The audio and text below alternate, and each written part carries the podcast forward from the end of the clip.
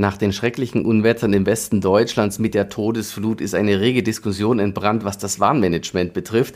Die Wetterprognosen der Meteorologen waren gut und treffend, was die Regenmengen betrafen, aber die Warnungen sind zum Teil nicht bei den Betroffenen eingetroffen. Und nun ist die Frage, wie kommt man zu amtlichen Unwetterwarnungen aufs Handy? Und beim Handy ist es wie im Leben, es ist alles eine Frage der richtigen Einstellung. Und der Königsweg ist, sich schlicht und einfach die Wettercom-App runterzuladen. Und dort im Menü dieser Wettercom-App gibt es einen Punkt, und zwar Wetter- und Unwetterwarnungen. Und wenn man da drauf geht, gibt es einerseits eine Unwetterkarte für Deutschland, da kann man sich schon mal einen Überblick verschaffen und dazu auch Warnungen für diverse eingespeicherte Orte oder für den aktuellen Standort. Im Menü der App gibt es übrigens unten den Punkt Einstellungen und das ist jetzt wichtig. Dort muss man Push-Benachrichtigungen aktivieren und dann können einen tatsächlich auch amtliche Unwetterwarnungen aktuellste aufs Handy direkt erreichen. Wenn eine Unwetterwarnung hereinkommt, gilt das Gleiche wie bei allen anderen Extremsituationen. Ruhe bewahren und kühlen Kopf behalten und sich selbst und Mitmenschen so schnell es geht in Sicherheit bringen.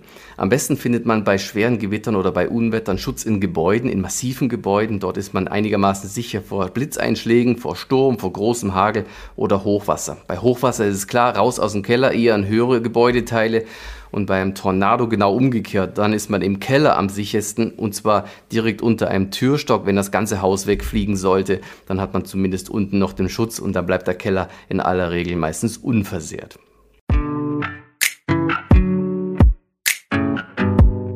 Die Wetterlage, die sich jetzt am Wochenende einstellt, ist besorgniserregend. Also die Wetterkarten sehen schon böse aus.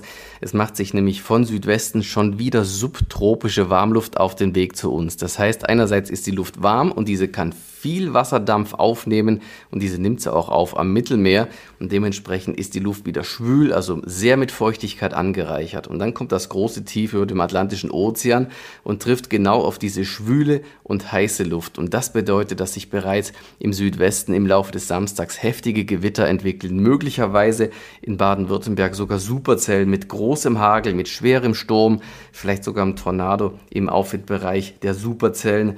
In Rheinland-Pfalz und Hessen sind die Gewitter schnell unterwegs, da ist ordentlich Höhenwind dabei. Dort ist das Hauptmerkmal am Samstag vor allem der Wind. Also in Gewittern kann es schwere Sturmböen, vielleicht sogar Orkanböen geben. Also Achtung, die Bäume stehen jetzt in vollem Laub und können natürlich mit dieser riesigen Angriffsfläche bei hohen Windgeschwindigkeiten umgerissen werden. Und das Hauptmerkmal der Gewitterzellen, zum Beispiel in Nordrhein-Westfalen oder auch in den Katastrophen- und Flutgebieten, ist tatsächlich der Starkregen. Die werden teilweise wieder intensiv sein, die Regenfälle in den Gewitterzentren drin. Nur kann man jetzt relativ schwer vorhersagen, wer in welcher Intensität welches Gewitter abkriegt.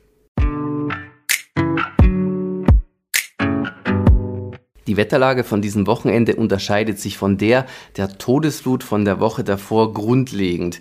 Die Luft kam in der letzten Woche, als diese Todesflut stattfand, von der Nordsee und gleichzeitig aber auch von der Ostsee. Die Luft war damals enorm feucht, die Luft drückend schwül.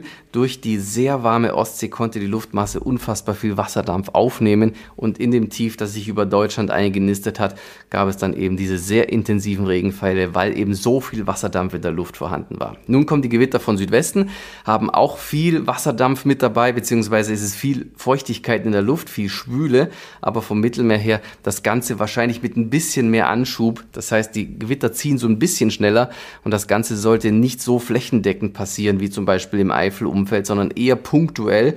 Das heißt, wenn man ins Zentrum so einer Gewitterwolke gerät, dann kann wirklich die Hölle los sein mit großem Hagel, mit schweren Sturm Orkanböen und eben auch vollen Kellern. Also es wird die nächsten Tage Unwetterbilder geben, aber möglicherweise oder wahrscheinlich nicht ganz so wuchtig, wie wir das in der letzten Woche erlebt haben. Und die Folgetage geht es dann eben gewittrig weiter in weiten Teilen Deutschlands, am Sonntag dann auch im Norden und Osten und die nächste Woche ist dann generell unbeständig mit weiterer Unwettergefahr. Trotz dieser besorgniserregenden Wetterprognose oder vielleicht gerade deshalb wünsche ich Ihnen an dieser Stelle eine gute und gesunde Zeit. Unser Wettercom-Podcast erscheint wöchentlich. Jeden Samstag gibt es eine neue Folge auf YouTube, Spotify, iTunes, Deezer und vielen weiteren Podcast-Plattformen. Mit hochkarätigen Experten an meiner Seite werden alle möglichen Themen rund um Wetter und Klima tiefgreifend beleuchtet. Am besten sofort abonnieren, um keine Folge zu verpassen.